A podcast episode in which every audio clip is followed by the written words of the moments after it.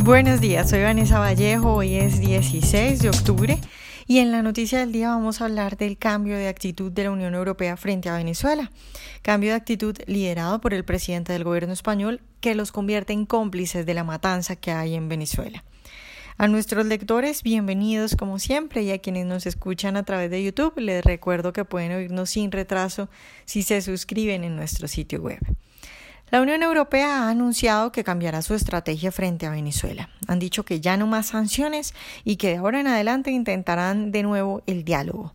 Según explicó este lunes la jefa de la diplomacia europea, la señora Federica Mogherini, esta nueva estrategia se centrará en la creación de un grupo de contacto que sirva de facilitador del diálogo entre el gobierno y la oposición.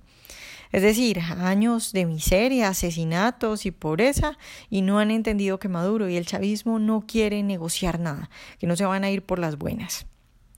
Hay que decir que este cambio de opinión de la Unión Europea viene impulsado por España, por el presidente del gobierno español, el señor Pedro Sánchez, que ustedes recordarán que cuando vino a Colombia habló de que Venezuela tenía que dialogar consigo misma.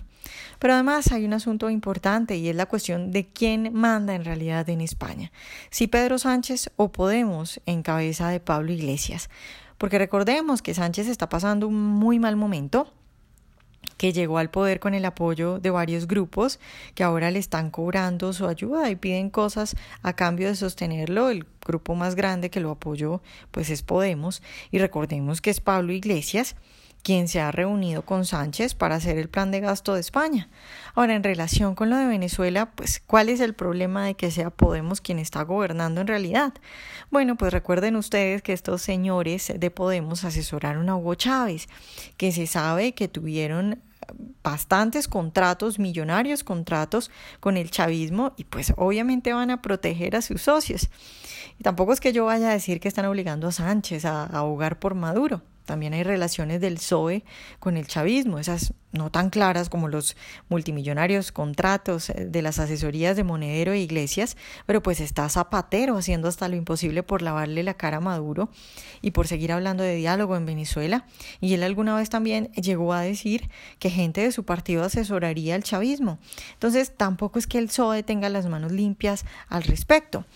Hay intereses económicos que mueven al gobierno de España, al PSOE y a Podemos sobre todo, que parece que es quien de verdad gobierna en España, a presionar en la Unión Europea para que dejen de sancionar a estos delincuentes chavistas. Y extrañamente lo han conseguido. Y también es un descaro que este anuncio de la Unión Europea llegue después de lo ocurrido con el concejal Fernando Albán, a quien tiraron por una ventana para luego decir que se había suicidado cuando en realidad lo mataron y lo torturaron.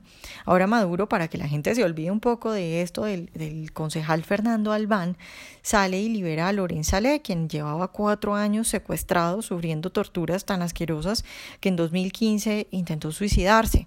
Maduro liberó a este muchacho el viernes y lo mandó curiosamente para España donde están sus amiguitos haciendo presión para que la Unión Europea deje de ponerle sanciones.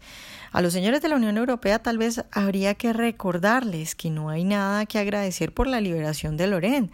Nunca debió ser secuestrado. Maduro y el chavismo no es que funcione con el diálogo, es que son expertos criminales que saben distraer, que saben llamar la atención hacia otras eh, cosas y con los secuestrados pues simplemente juegan, liberan cada que quieren calmar el ambiente ser cómplice de Maduro pues es mancharse las manos de sangre. Si los cancilleres de la Unión Europea deciden seguir la línea de los señores Zapatero y Pablo Iglesias y todos los que le siguen y darle aliento a Maduro y sostenerlo en el poder diciendo que sí, que hay que dialogar, pues se van a convertir en cómplices.